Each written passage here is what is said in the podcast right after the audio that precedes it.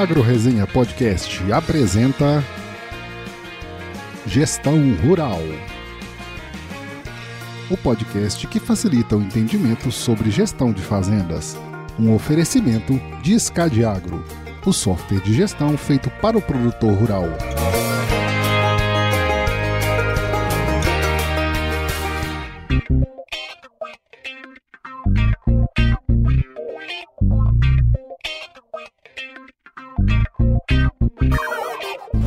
E pessoa! Estamos começando mais um episódio dessa série sobre gestão rural, que é um tema tão importante para o avanço sustentável do agronegócio, sempre com os meus amigos aqui da Escade Agro. Aqui a gente vai compartilhar, além de boas histórias, muito conhecimento sobre gestão de propriedades rurais. Então se prepare, que a partir de agora seu tempo vai passar com muito mais conteúdo. E nesse episódio de fevereiro, nós estamos aqui com José Luiz Bassani, que é economista pela Universidade Federal do Paraná e também pela Universidade Estadual do Oeste do Paraná, além de possuir MBA em agronegócio pela Exalc. Atualmente ele é head de agronegócio no Conabank, que é uma plataforma com produtos e serviços para o mercado financeiro. Zé Luiz, seja muito bem-vindo aqui, cara. Muito obrigado por você estar aqui e seja bem-vindo no Gestão Rural Podcast. É uma satisfação estar aqui com vocês dentro do, desse podcast e, e, é uma honra de estar aqui presente no meio de várias pessoas que já passaram pelo podcast aí de vocês. Então é uma grande honra estar aqui né, é, hoje com vocês. Bom demais, cara. A honra é nossa, obviamente, que a gente trouxe você aqui, porque você vai trazer muito conteúdo bom aí pra gente. A gente tá esperando ansiosamente por isso. Bora lá! E Gabriel, Jonas, como é que vocês estão, cara? Ah, tudo jóia, cara. Agora tá bom, né? O microfone sacaneou hoje. Até fiz uma pegadinha agora aqui. Mas tá calor aqui. No episódio passado tava faltando chuva, agora a chuva já veio, parece que vai vir mais. Então já deu uma melhorada. Vamos dali que tá bom de dali, japonês. bom demais. E aí, Jonas? Não, não vou pedir, a semaninha tá vindo outra chuvinha, a gente tem que gravar, cada vez que a gente grava vem uma chuvinha, né? É verdade. Temos que manter a regularidade aí para conseguir chegar no final. Tá chegando no finalzinho aqui já, né? O arroz no final, daqui a pouquinho a soja também. Teve muita perda, como a gente já falou no outro episódio, mas é isso aí, é agricultura, né? Não tem muito o que fazer. É isso aí, faz parte do jogo. Inclusive, nós estamos aqui para falar hoje é, um pouco com o José Luiz, ele vai dar uma ideia pra gente sobre como é, o produtor pode trabalhar um pouco dessa questão dos riscos e tudo mais, como que ele pode trabalhar essa questão financeira dele. José Luiz, antes da gente, na verdade, começar essa resenha aqui, cara, acho que seria muito legal se você pudesse aí contar um pouquinho da sua história pra gente, cara. Hoje eu resido em Curitiba, tá? Mas antes disso tem uma história. Sou daqui de Curitiba, mas não sou piada de prédio, apesar de hoje morar num prédio, mas não fui. Tem uma história assim bastante ligada do agronegócio, mas sim, dos tempos de antigamente, devido aos meus avós, meus pais, né? Meu avô veio da Romênia, é, por parte de mãe, e ele, quando chegou aqui no Brasil, fugindo da, da Revolução Russa, lá de 1917, ele veio para o Brasil e começou a trabalhar em lavoura de café, no interior de São Paulo. E depois ele foi migrou para o Norte Pioneiro, aqui do estado do Paraná. E foi onde que ele começou a formar família e, com o tempo, depois veio para Curitiba. Meu pai trabalhou no ramo de extrativismo, né, de madeira. Então, trabalhou no oeste, no, no oeste de Santa Catarina. Depois que meu pai se aposentou, né, dentro, aqui mesmo morando em Curitiba, tem o seu terreninho lá, produz hortaliças, é, alguma coisa ele consegue comercializar, tem muita fruta que ele também produz. Então, num espaço muito pequeno, ele consegue produzir muita coisa. E alguma coisa ele consegue comercializar. E eu fui crescendo no meio, ouvindo essas histórias, tudo do meu pai, meu avô, tudo mais. E, e aí, depois, né, não imaginava que ia trabalhar no agro um dia. E aí, depois fui que eu fiz o ensino médio, fui ser militar, né? Estudei no colégio militar e queria ser militar. Fui lá, estudei na academia militar por um ano, reprovei. Aí eu fui convidado a se retirar, né? Não podia reprovar. tipo, Flávio, tipo Flávio Augusto aí, tá bom. Tipo Flávio Augusto, né? É. Pô, queria só ter os bilhãozinhos dele ali. Mas, enfim, é... E eu reprovei numa matéria muito inusitada, que foi educação física. acredite se quiserem, porque eu era puxado assim, eu não estava assim preparado fisicamente. Na verdade, eu estava meio vagal lá, eu tinha meio que desanimado assim da do, do tipo a questão da disciplina, apesar que não tive problemas de disciplina, porque eu estudei em colégio militar no antigo segundo grau, né, que hoje é ensino médio. Então vocês veem que eu tô velho pra caramba já, meio velho, meio velho, né, 43. Mas enfim, eu aí acabei me saindo, né, não tinha como continuar. Para mim foi bom depois, né? E hoje, por incrível que pareça, eu já tenho colegas que estão se aposentando depois de 25 anos de serviço diz que não aguentam mais. E eu fui tocar minha vida aí na vida privada, sempre ligado à área de transportes, até que eu fiz vestibular e entrei na Universidade Federal do Paraná curso de Economia. Meu sonho de ser economista era para poder operar na bolsa. Só que eu não fiz esse tipo de operação nenhuma, só de forma profissional, só de forma é, pessoal. E aí eu acabei fazendo aí também sempre ligado ao campo aí em volta da região metropolitana de Curitiba, eu a gente ia no sítio, ia pescar, carnear um porquinho, pegar umas verduras, umas frutas. Então essa tinha sido aí minha minha vivência aí falando um pouquinho mais de do sítio, né, vida de sítio, assim, tive bastante experiência e as experiências que meus pais contaram aí, meus avós do tempo deles. Muito bom, cara. Eu acho que é, isso que você comentou é uma coisa interessante, né? Quer dizer, você vem de uma família que, que de alguma maneira também trabalha no agro, né? Apesar de não pensar em fazer isso, é, a vida acabou te levando aí nesse caminho também, né, Zé Luiz? Sim, e depois, quando entrei no, na faculdade, é, está na Universidade Federal aqui do Paraná, em Curitiba, é, também nem se falava de agronegócio. E isso lá pelos idos dos anos 2004, aí eu recebi uma revista da Veja, que era um especial sobre agronegócio. Ah, um detalhe importante que nessa época eu estava trabalhando no Cicred.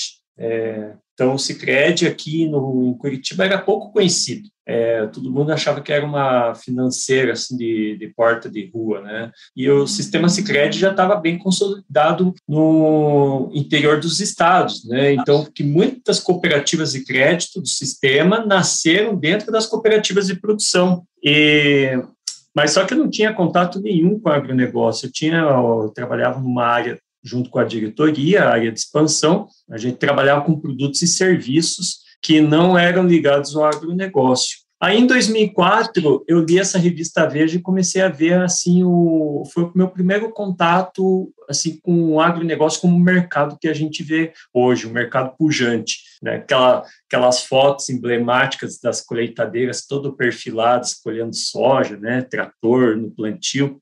E aquilo começou a me chamar a atenção. Só que aí eu comecei a refletir, poxa, mas eu, essa área de agronegócio seria interessante, casar economia e agro. Aí eu pensei no seguinte, como que eu vou trabalhar com agronegócio, sendo que eu estou em Curitiba, numa cidade grande, uma capital, é, não conhecia nada, é, sei que tem alguma coisa aqui em volta, mas eu não tinha nem como começar. E até que no ano seguinte surgiu a oportunidade de uma transferência que eu pensei o seguinte, eu para eu conhecer de agro, eu tenho que morar no interior, tenho que viver onde que eu, o negócio está acontecendo mesmo, né? E aí eu recebi a proposta para transferir de trabalho eu fui morar na cidade de Toledo, oeste do Paraná, próximo de Cascavel, e lá eu fui, 2005, é, peguei meu golzinho, peguei minhas trouxinhas e fui embora. Eu consegui transferir a faculdade também, daí por isso que eu fiz em duas uh, universidades, comecei na Federal, terminei na Unioeste, só que lá na Unioeste tinha o curso de Economia com ênfase em agronegócio. Aí foi para lá que eu consegui essa transferência e continuar minha graduação lá. Mas eu só fui trabalhar com agronegócio só no Banco do Brasil em 2008 quando eu entrei de fato lá, passei no concurso e entrei e trabalhando na região, é, nem foi em Toledo, fui em outra cidade, Assis Chateaubriand. Foi lá que eu tive meu primeiro contato efetivo, mão na massa, com relação ao agronegócio com crédito rural. Legal. Legal. Então, o Banco do Brasil foi o, a tua primeira casa do agro aí, então, né? Essa tua trajetória aí de de mercado e tudo. E Isso. no Banco do Brasil tem oportunidade, né, de, assim, de, de ter muitas operações, né? Acredito que, como em todos os lugares, né, o Banco do Brasil é sempre muito, está sempre muito visado, né, muito procurado e a gente tem lá muito custeio, muito investimento, tem seguro, várias operações aí para oferecer e tu deve ter trabalhado nessa, nessa base aí, deve ter analisado muitas operações dessas, né? É, o que que era importante, assim, na, na época que tu estava analisando esses, essas, essas propostas aí, né? O que que era mais importante para poder ou não ir adiante com uma proposta de, de custeio? O que que era... Enfim, cada operação deve ter uma característica mais, é, assim, específica, né? De, de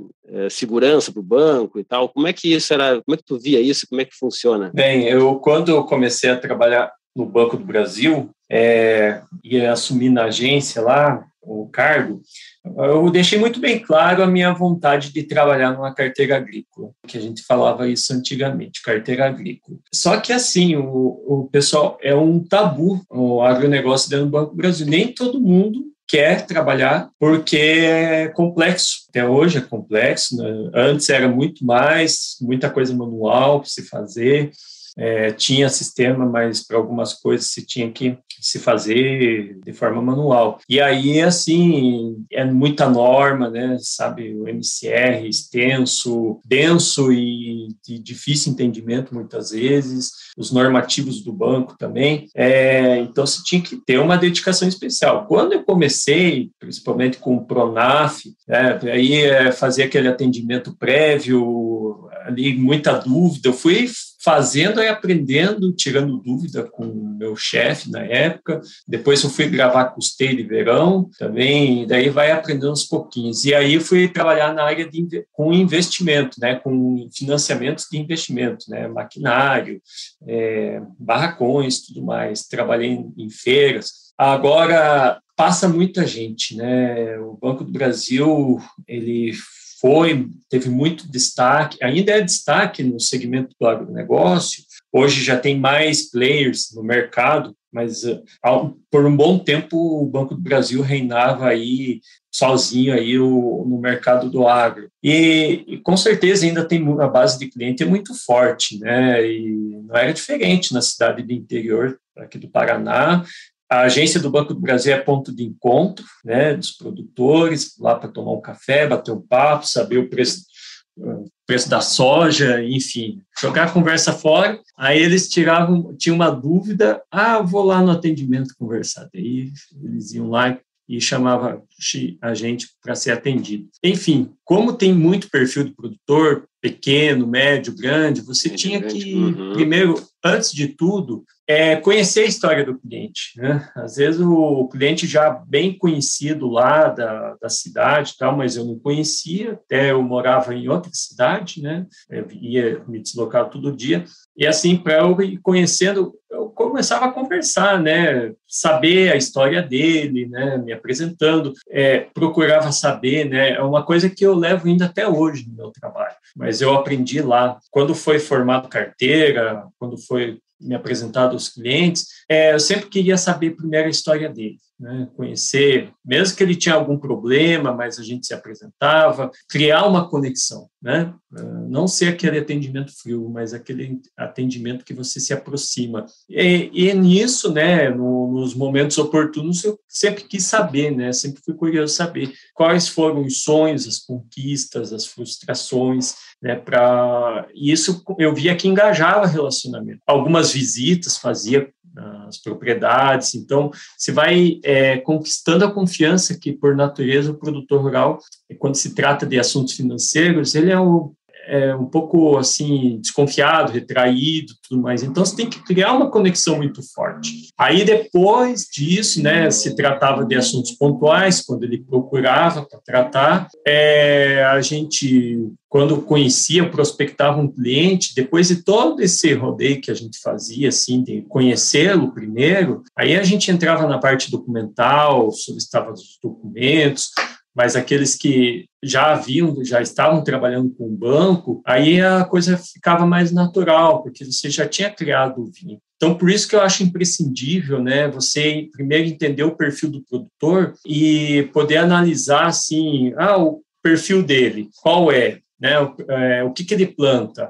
o que, que ele produz, ele é agropecuarista ou ele é só agricultor, é, para você daí entrando já numa parte técnica, você a concessão de crédito, né? Porque tem o análise técnica, né? Que são baseados em Isso. números, né? Registros é, de cada, cadastrais, né? Que é bens patrimônio, produção, se a documentação está em dia, licenças ambientais, é, entre outros documentos. Então, você tinha que fazer essa análise, e hoje continua ainda, só que a, a informatização está conseguindo puxar tudo de uma vez, essa documentação, e facilita a decisão na hora da, da análise. Capacidade de pagamento, muito importante, né? Você saber ali qual que é a efetiva capacidade dele de poder pagar aquele financiamento, ou seja, custei tranquilo investimento, tinha que analisar. Então, assim, essa proximidade, essa relação de confiança tinha que ter para você também ter as informações que precisa para subsidiar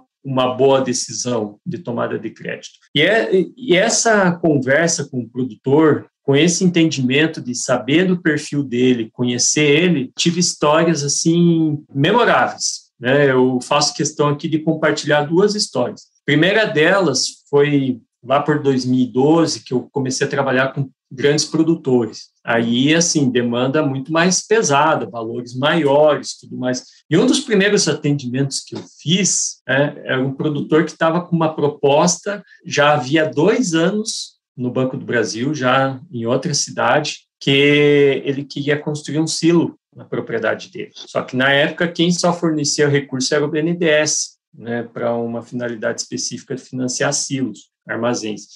E a proposta lá, na verdade, a gerente que estava tocando o caso anterior, por desconhecimento, não estava dando aquele tratamento que ele merecia. E aí, a primeira conversa que eu tive com ele, eu soube que ele tinha esse sonho de construir um silo há 40 anos. Então, 40 anos ele alimentava esse, esse desejo. E aí, claro, a gente teve que correr tudo atrás da documentação atualizada, é, ver o que estava faltando é, para poder viabilizar.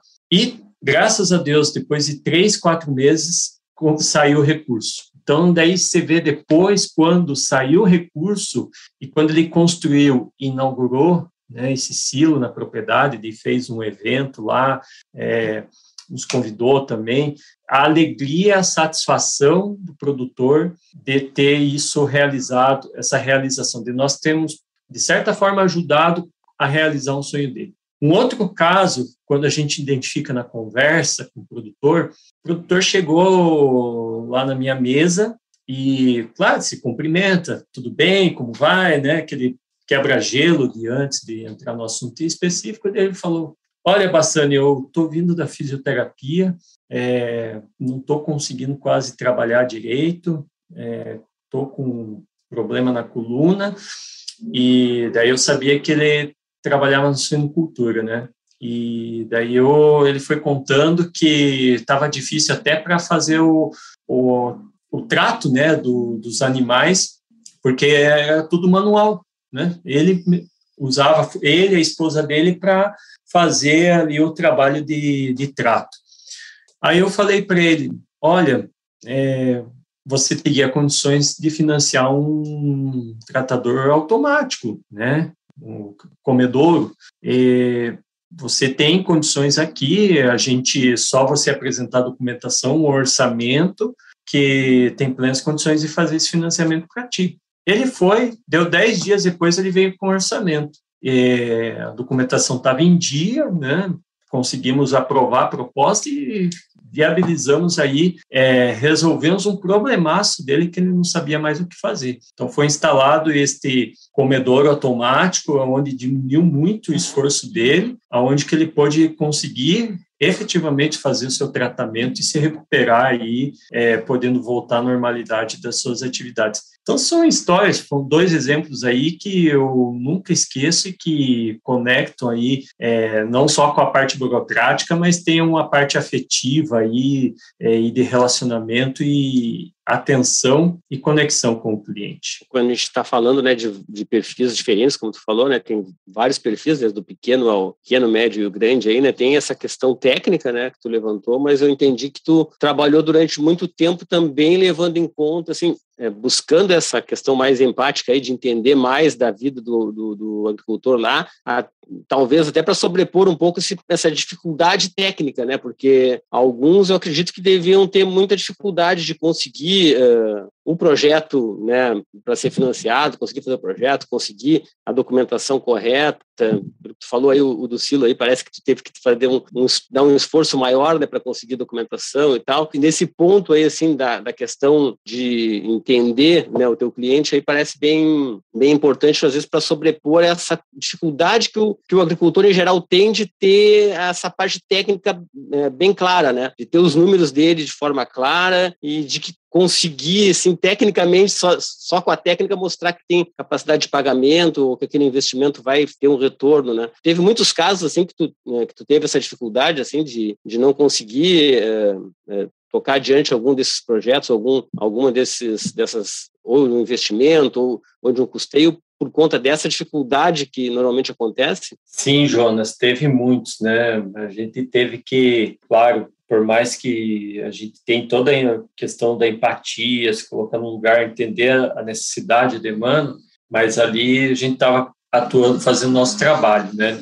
E às vezes a gente tinha um não como a única alternativa, mas sempre assim, ó. É uma coisa que eu sempre guardei para mim e que eu pude falar depois quando eu comecei a gerenciar uma equipe é, dentro de uma agência na carteira agrícola sempre dê satisfação. Não esconda, não enrole o cliente. Se sim, sim, se não, não. Mas justifique o não. Por que, que não vai sair? Por que está demorando para sair um financiamento? Então, tem muita transparência, muita sim, é, porque às vezes você, é, mesmo com não, o cliente poderia naquele momento sair chateado, mas pelo menos ele sabe, ele teve a resposta. Agora, a pior sensação é você, é, quando atende um cliente, você fica protelando, protelando, e você mais ou menos já sabe o que, que vai acontecer, que não vai sair o dinheiro para ele, ou o seguro não vai indenizar. Né, no caso, quando teve muito é, sinistro né, de lavoura. É, você tem que sempre ter uma, uma justificativa, embasamento técnico, e para eles podia sair chateado, mas ele, ele não saía chateado contigo podia sair chateado com a instituição, né? A gente dá com, com, ele mesmo, às vezes por algum motivo tá, bem tá. lembrado, né? Porque às vezes ele deixou de cumprir uma exigência, né? E a gente explica o porquê, não é simplesmente falar para ele, olha, é, teu documento, ó, não tem, não vai sair. Às vezes tinha que dar o caminho das pedras, às vezes porque por falta de informação, claro, a grande maioria tinha informação, mas às vezes são detalhes que você dava informação para ele que ela conseguia resolver e a proposta voltava e aprovava. Então surgiam muitas situações.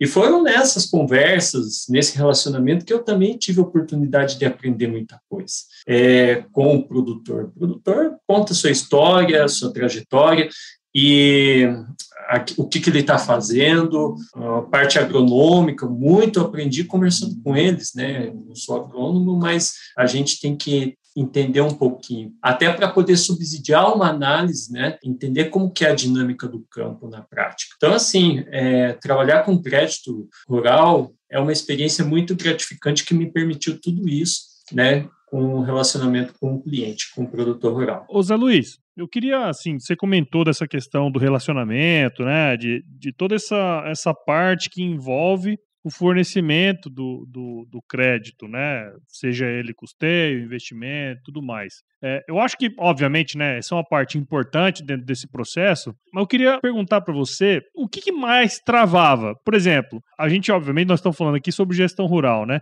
Mas é, o que faltava mais pro cara? Era mais documentação ou saber do próprio negócio? O que, que o que, que era mais limitante quando o cara não conseguia um projeto que ele gostaria de implementar na fazenda dele? Eu digo, Paulo, que era 40% de documentação e 60% de gestão né, porque chegavam casos críticos assim que o produtor ele se acostumava em pegar ah projetinho do custeio pecuário por exemplo que é um custeio mais simplificado que cabeça deu é, não, não tinha muita exigência de documentos custeio pecuário acabava é, sendo de fácil liberação e às vezes ele pegava aquele dinheiro tentava pegar aquele dinheiro para cobrir despesas pessoais e ou poder pagar uma outra conta, enfim. E aí começou a ser percebido que é configurado desvio de finalidade em, em grandes casos. E a gente começou a identificar, começou a conversar,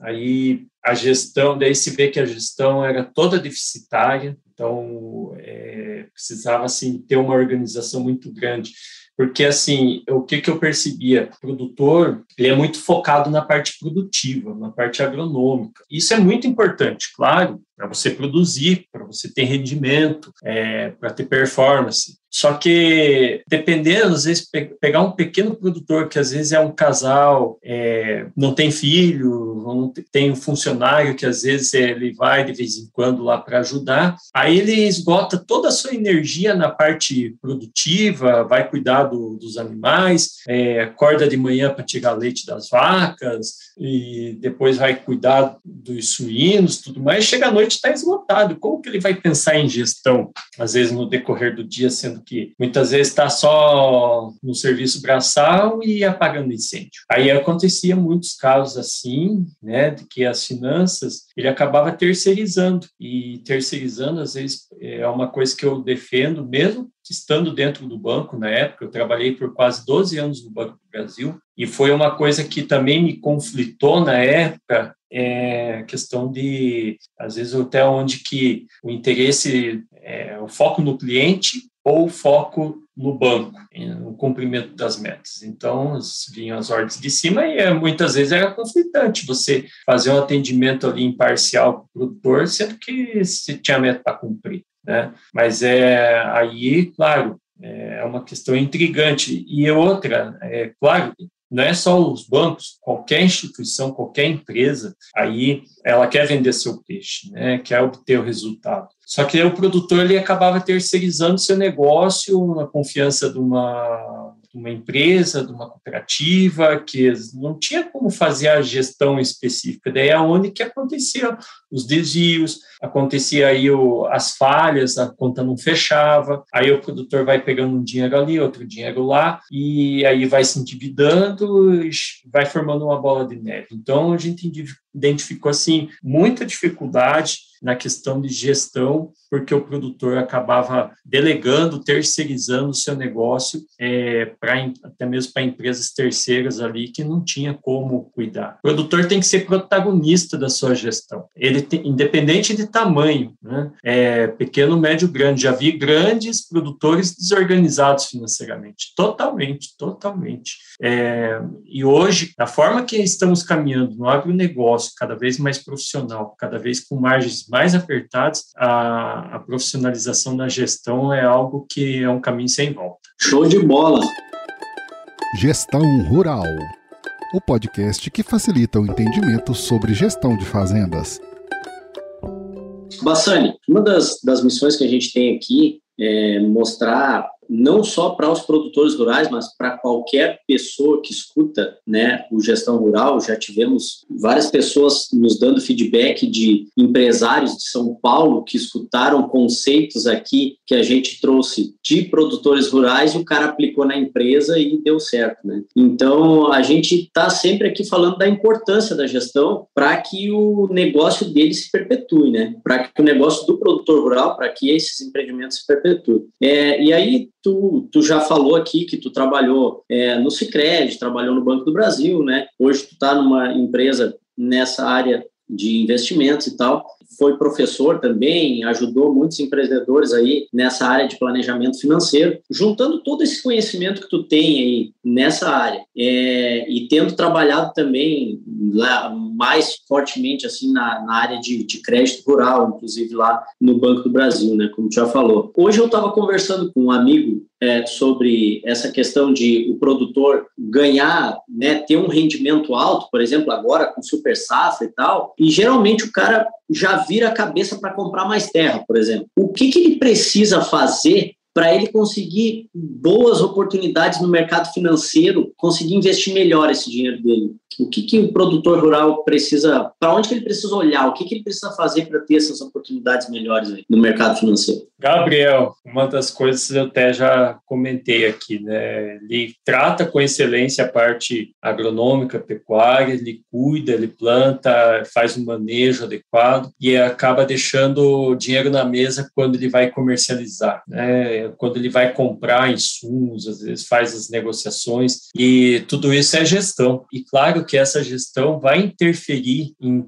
quando vai se buscar oportunidades no mercado financeiro. O mercado financeiro está se modernizando cada vez mais, tem eventos que tratam de inovações financeiras já sendo tratadas dentro do Ministério da Agricultura. Nós vemos um cenário do crédito privado aí atendendo cada vez mais o setor do agronegócio, porque o crédito subsidiado não é suficiente para atender toda a demanda do agro. A gente está vendo a entrada do mercado de capitais cada vez mais intenso. É, ano passado, aí falando de uma forma, foram várias empresas do agro que fizeram, entraram na Bolsa de São Paulo, lançaram ações. E como que se chega lá? Tem que ter gestão, você tem que ter até por exigência regulatória, né? É, eu consegui ter essa oportunidade de conciliar o mercado financeiro e de capitais e junto com o agronegócio através da quando eu estava lecionando na faculdade. Né? É, eu lecionei na graduação e hoje leciono só em curso de pós-graduação na disciplina de mercado de capitais e mercado financeiro relacionado ao agronegócio. E também cursos de planejamento financeiro para produtores rurais. Então, a gente aborda essas experiências, né, que hoje está tendo essa exigência cada vez mais de gestão, e aí o, o produtor precisa fazer as reflexões, né? É, onde que eu estou, começar a olhar para o seu negócio, em que momento eu estou e aonde quero chegar. Que é um, aí para ele buscar a evolução e buscar acompanhar as novidades do mercado, não só na parte tecnológica, mas também na questão financeira, sendo que muitos ainda buscam recursos no mercado. Precisa, claro, cuidar da parte é, ali dos números, né? E é onde eu vejo uma falha muito grande que muitos ainda recorrem àquilo que nós chamamos de contabilidade mental. Ah, eu tenho tudo guardado na cabeça. Cara, como que vai guardar tanta informação, tanto número, como que você vai relacionar um número com o outro, né? A, quanto, quanto que você colheu com o preço que você pode vender, com as contas que você tem que pagar, né? Impossível isso ter tudo na cabeça, né? E, por isso que eu sempre falo em, nas aulas, questão de hábito. Você tem que começar a registrar tudo que você ganha e tudo que você gasta. Daí muitos perguntam assim, falam, ah, mas eu não sei nem como começar. Né? Em alguns momentos eu falei assim, para criar a cultura do hábito, começa papel e caneta, primeiro passo, vai se acostumando. Pegou o jeitão, dá um segundo passo procure envolver outra pessoa, se possível, um membro da família. Hoje, a maior parte das propriedades rurais são tocadas por famílias. Não tem mais espaço aquele centralizador é, que o, patriarca ou a matriarca que é centralizadora na tomada de decisão e da gestão. É impossível. Tem que ter diante, é, mesmo que é, na possibilidade né, de se ter uma pessoa que cuida da parte produtiva, outra pessoa que cuida do administrativo é, e assim por diante, né, daí a gente vê o envolvimento das esposas, né, dos filhos na gestão, às vezes outros familiares, pessoas próximas, e aí começam a evoluir para um sistema, como o sistema de vocês, o Scadiagra, e oferece na gestão, ajudar o produtor rural a, a ter suas contas e ajudar na tomada de decisão. Então, a gente defende essas boas práticas para que ele consiga ter, assim, é, maior visão financeira do seu negócio para ele poder levar uma proposta condizente e, assim, ter segurança também para levar isso para uma instituição financeira, para ele buscar oportunidade. E quando ele vai confiante, quando ele conhece os números, é, é como se ele estivesse fazendo uma defesa ali. E a gente também, comprando a ideia dele, vai conseguir defender bem o cliente no, na apresentação da proposta do mercado financeiro. Quanto mais informações, melhor. Então, uma outra coisa que a gente começou a identificar, né, é produtor muito focado em bater meta de produtividade,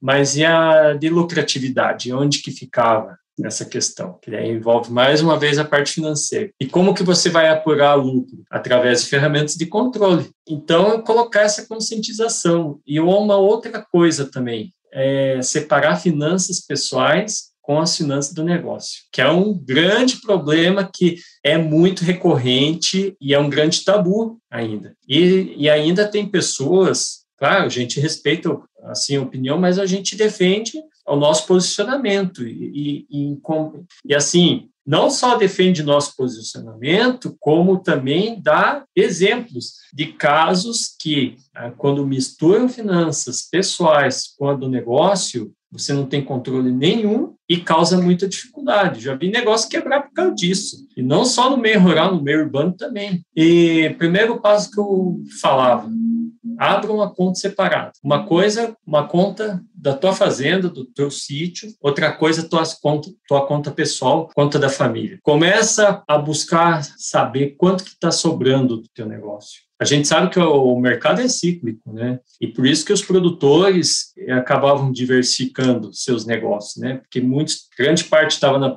na agricultura ou só na pecuária. Aí vinha uma crise e eles eram afetados. Aí a gente começou a incentivar alguns produtores e na primeira cidade onde trabalhei a economia não era diversificada. Depois começou a se diversificar. O produtor de grãos começou a ter granja de aves, começou a ter granja de suínos, começou a ter piscicultura.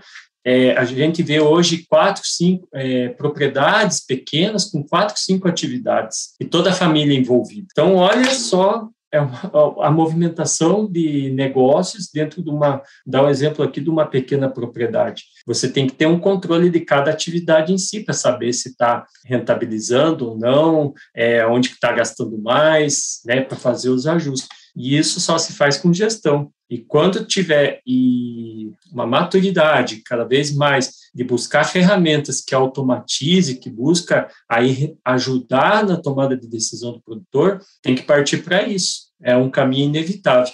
Mais uma vez, aí quando a gente vai entrevistar um produtor para que ele está buscando financiamento, a gente entra muito nessa questão subjetiva. Como que você faz sua gestão? Você faz, você centraliza toda a sua gestão para si ou você delega? Você usa o que o que, que você usa para controlar as suas despesas? Tem um sistema, enfim.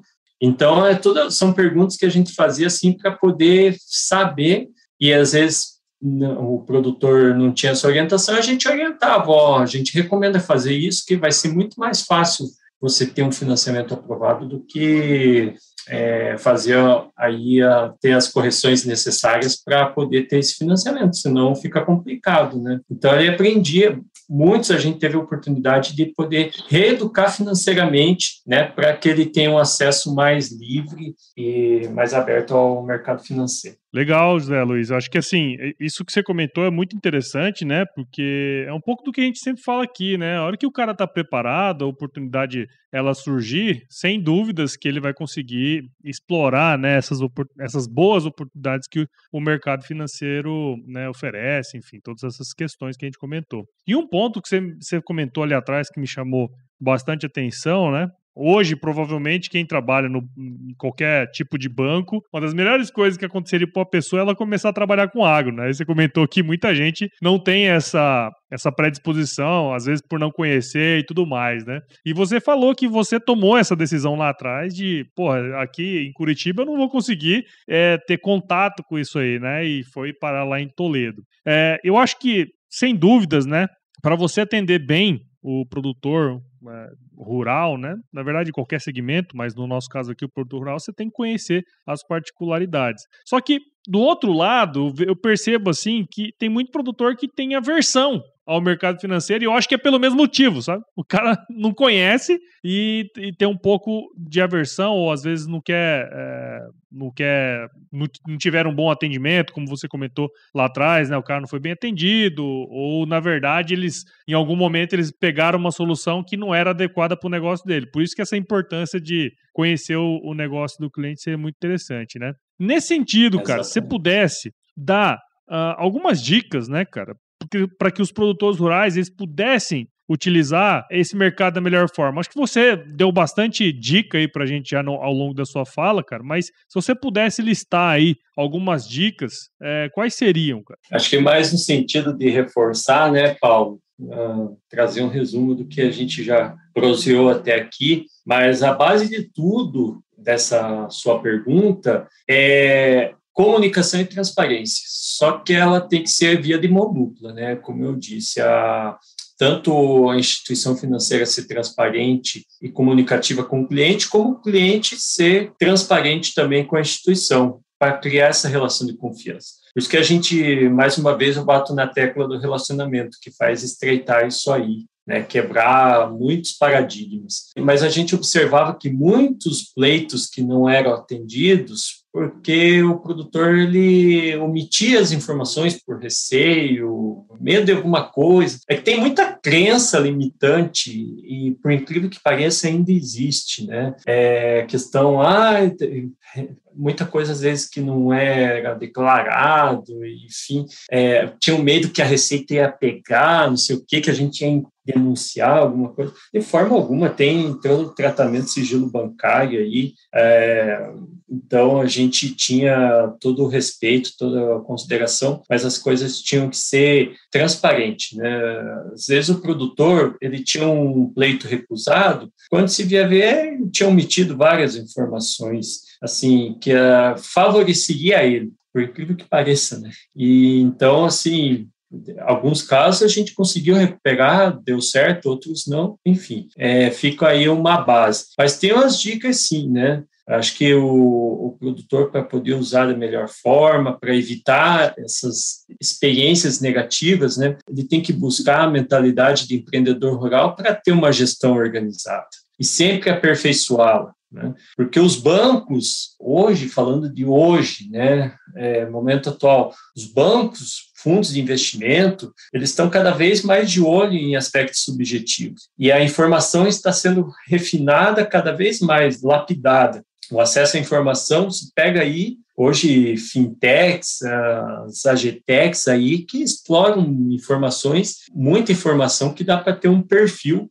e você só dá uma depois com alguma análise subjetiva, conhecendo o cliente, você já vai ter uma decisão. Mais uma vez, reforço, né? Tem que ter um sistema de controle e gestão para ele poder ter mais assertividade. E às vezes a instituição pede, ó, tem que ter sistema. Se você não tiver sistema, se não tiver organização, como que eu vou ter a certeza, a garantia de que eu vou receber né, depois o, o pagamento desse, desse crédito. Né?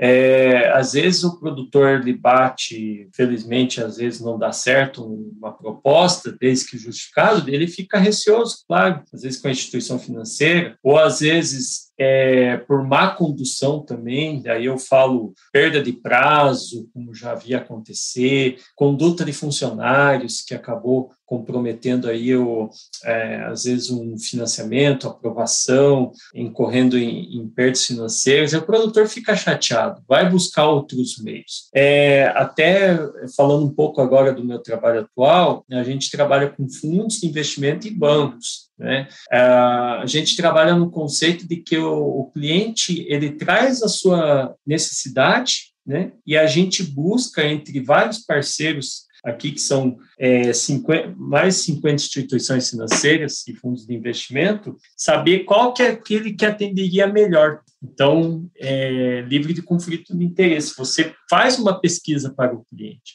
E aí, eu pegando um caso do, de dois produtores do Nordeste, eles, é, na, na entrevista que eu tive com eles, eles estavam bem receosos, porque eles tiveram uma experiência negativa no passado para conseguir um recurso, porque a instituição que eles foram buscar não tinha o perfil assim, a pegada do agro, vamos dizer assim. Né? Eles estavam procurando, na verdade, era um fundo de investimento, mas que não conhecia nada de agro. E aí acabaram enrolando, e aí tiveram experiência amarga, aí eles preferiram é, buscar, eles não queriam, eles queriam sair da trade para começar a operar com o mercado financeiro, tiveram que voltar contra gosto a operar com a trade e agora conosco uma tentativa de ver se pelo mercado financeiro consegue um recurso para ele, para ele poder às vezes, sair da, da trade, que ele, no ponto de vista dele, é mais vantajoso atuar com o mercado financeiro. Então, é, uma outra coisa que causa aversão do produtor ao mercado financeiro é aquela questão de empurrar produto desnecessário, tal da venda casada, né? que é uma prática proibida.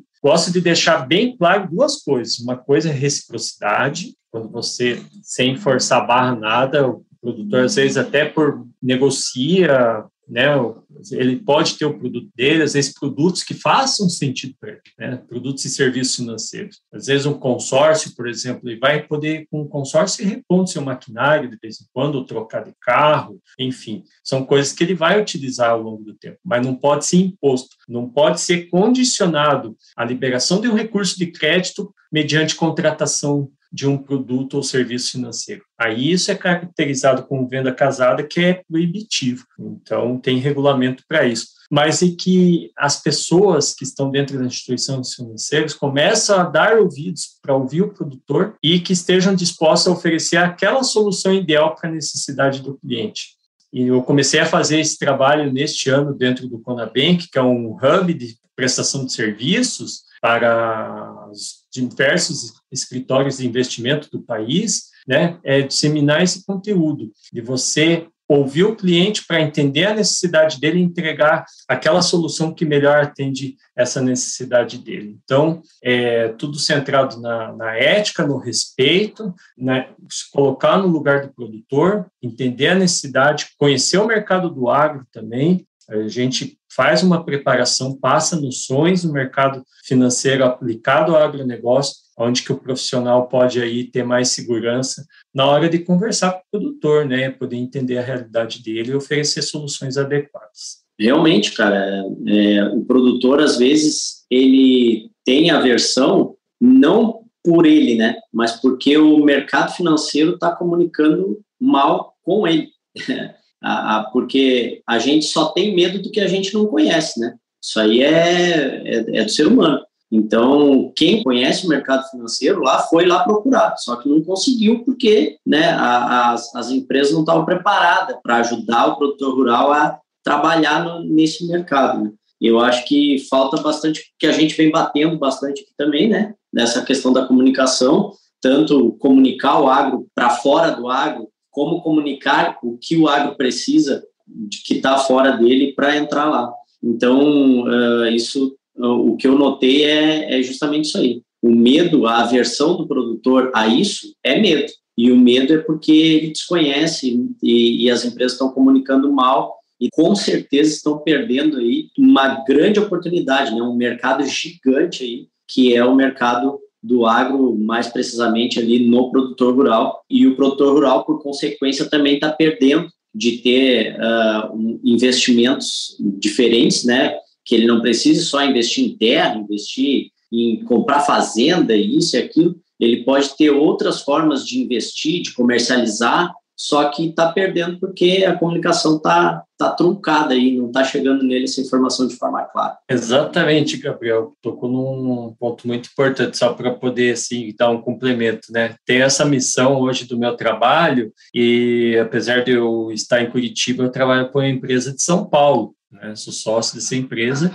que está lá na Faria Lima. né, no, no, coração do Centro Financeiro de São Paulo. E hoje há assim uma certa vamos dizer, uma certa rusga, assim, é, do produtor, às vezes com o pessoal Faria Lima, às vezes o pessoal da Faria Lima não vem com uma comunicação adequada, por isso tem que adequar o discurso. E é isso uma prática que eu sempre falo, né, que é uma das minhas missões, é você ter uma comunicação, é, além de assertiva, mas uma de, comunicação que o produtor esteja entendendo, né, não só é, aquela linguagem rebuscada, aquela linguagem técnica, né, cheia de termos de inglês, não, você tem que estar no mesmo nível do produtor, né, aquela linguagem simples, que na grande maioria é assim, e para você poder criar conexão. Se você criar conexão, você tem meio caminho andado.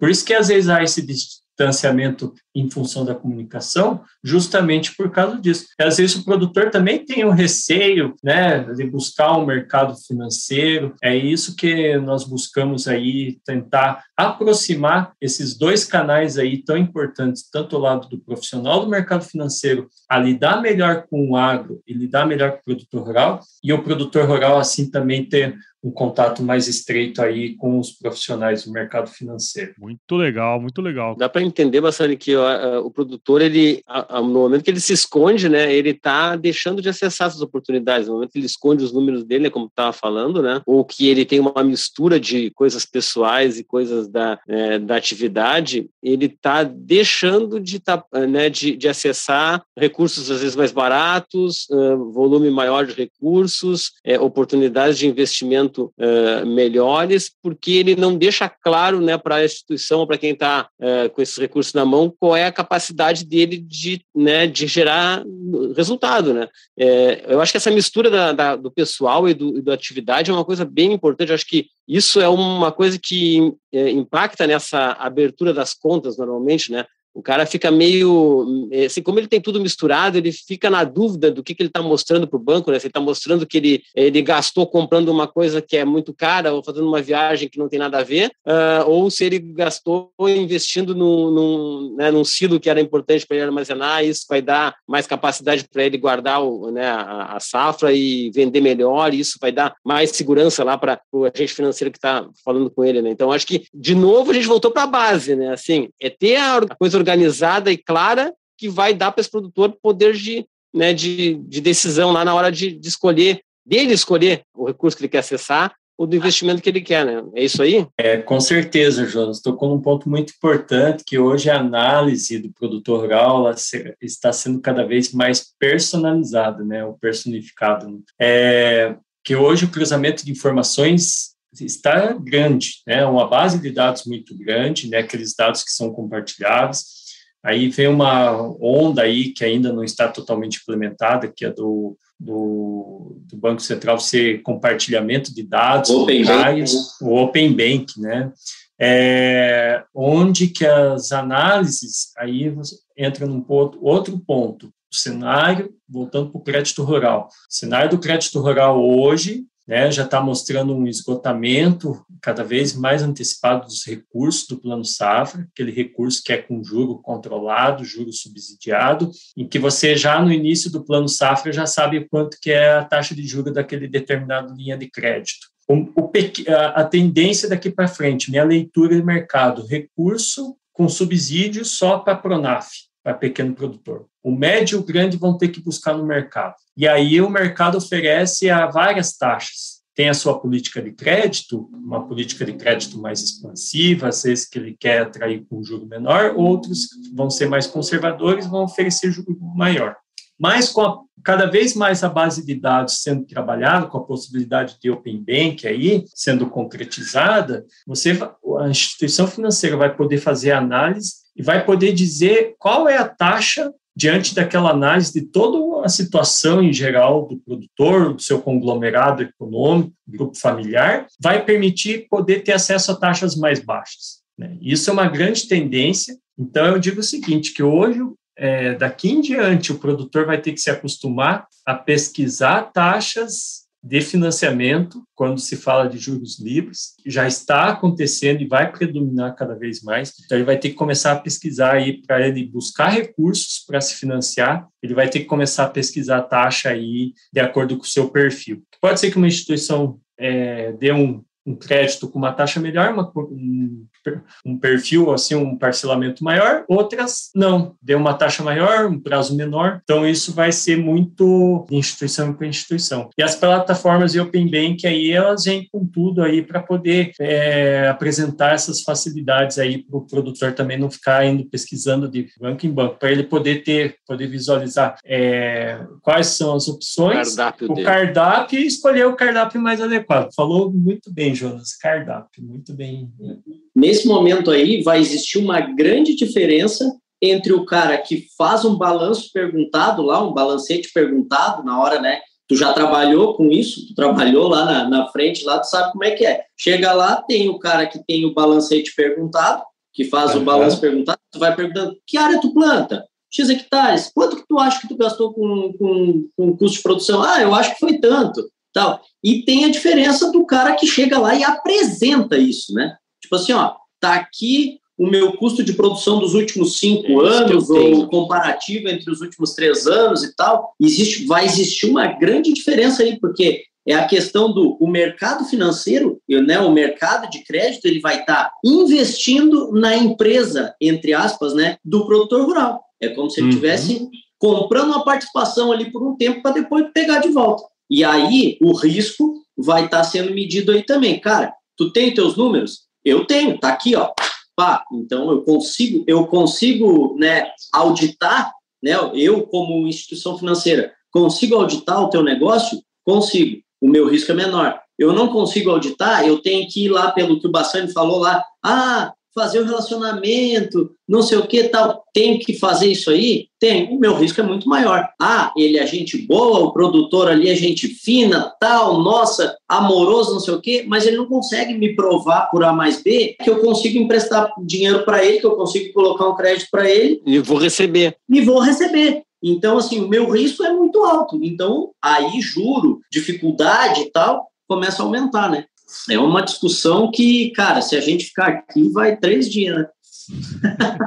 Eu já falei isso. O investidor ele exige isso, né? Porque hoje está se abrindo Fiagro, hoje está é, acessando cada vez mais o certificado recebíveis do agro, é, outros produtos financeiros, o acesso a fundos de investimento, que está havendo a desintermediação bancária. O investidor lá está colocando sua grana e por isso que ele tem que ter o respaldo, que o administrador do fundo precisa saber para poder vender aquele fundo lá para o investidor. Precisa estar cercado de todas essas informações, onde que a gestão ela é primordial, você ter tudo isso, a questão da governança também. Ontem tive uma reunião com um produtor que ele já está buscando questões de governança, já está muito deixar muito bem resolvido para poder aí entrar com um fundo de investimento poder aportar dinheiro para ele. Então é um caminho sem volta. É, cara. Isso aí é uma coisa bem interessante que vocês comentaram, né? Porque trabalhei muito tempo também em, em instituições de pesquisa de, de economia agropecuária, né? E isso é uma coisa que a gente pensava lá atrás, já falava, cara, no futuro, o futuro vai ser caminhar para esse lado, né? Que vocês estão comentando. Quer dizer, é, do cara ter que acessar outros tipos de crédito que não esse subsidiado pelo governo, né? E isso é uma coisa muito interessante porque trabalha justamente o profissionalismo que a gente está comentando aqui agora, né? O cara que chega lá e tem essas informações, e eu acho que ficou muito claro na sua fala aí, né, Zé Luiz, que, cara, o cara que não tem as informações, ele não vai conseguir, de fato, aproveitar as oportunidades que o mercado pode dar, né? Então, acho que fecha com chave de ouro aí esse episódio, justamente por conta desse, desse toque aí, né? Se não for por amor, vai ser pela dor, Paulo, porque hoje a régua da Receita Federal, na questão do livro Caixa, né, que o Escadiagro já está fazendo esse trabalho aí integrado, se vê que a régua vai baixar cada vez mais, porque eles, a Receita Federal está buscando a, a, forma, melhor forma para arrecadar mais, né?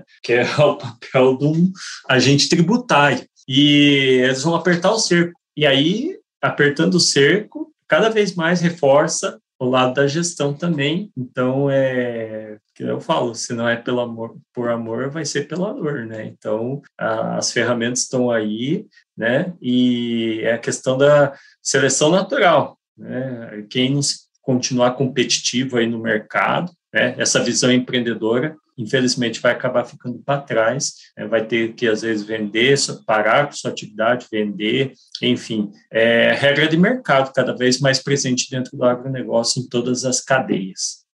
Acho que a gente achou um nome para esse episódio, hein? Se não for no amor, vai ser na dor, né? Realmente. Muito bom, muito Perfeito. bom. José Luiz, cara, eu queria muito te agradecer aí pelo seu tempo, né, cara? Nós estamos gravando aqui num final de noite, né? E a gente sabe o tanto que nós temos trabalho a fazer, coisas para estar tá junto com a família e tudo mais. Então, eu queria muito agradecer Sim. você por doar um pouco do seu tempo aí para essa causa que a gente tem aqui da gestão rural, né, cara? Que é muito mais do que um podcast, na verdade, né? É, é quase que uma causa para mostrar que a perpetuação no negócio depende muito desse, dessas decisões que vão ser tomadas hoje, né? No que diz respeito ao controle, ao, à gestão mesmo do próprio negócio, cara. Então, queria muito agradecer o seu tempo e eh, parabenizar você pelo seu trabalho, pelo conhecimento que você passou aqui para a gente hoje, cara. Muito obrigado. Ah, eu só tenho a agradecer, Paulo. Eu sou entusiasta quando falo de gestão, gosto de falar, pode ficar horas, posso escrever, posso refletir muito sobre gestão, porque a gente quer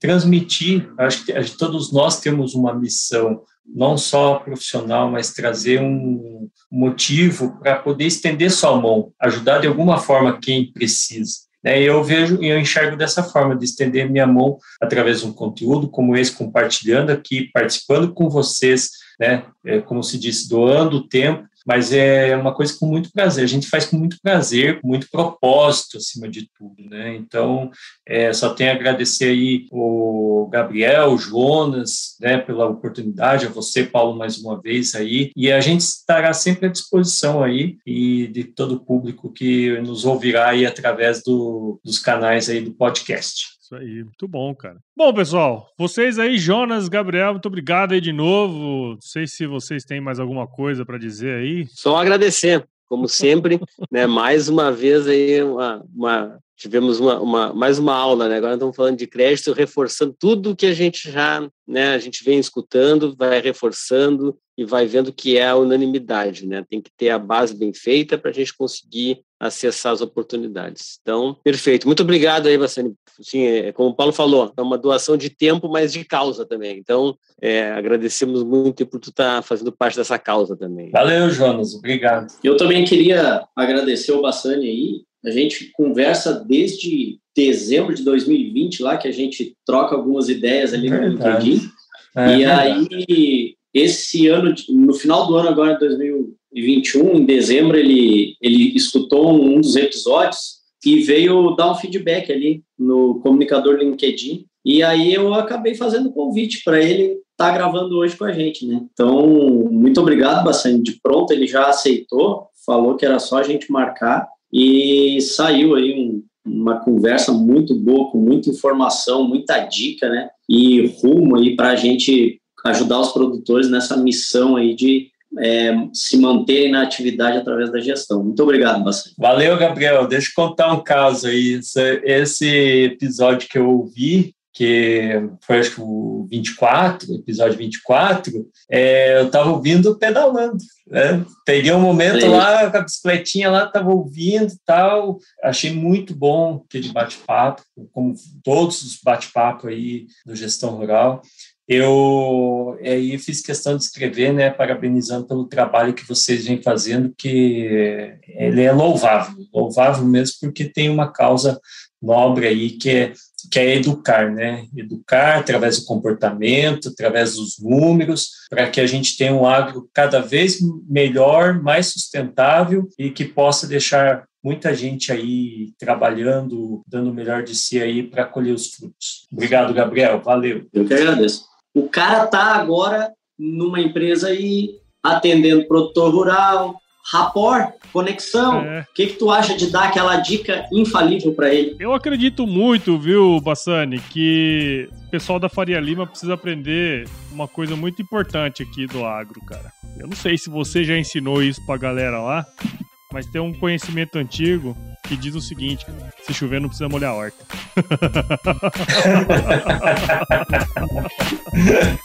é isso aí. Show.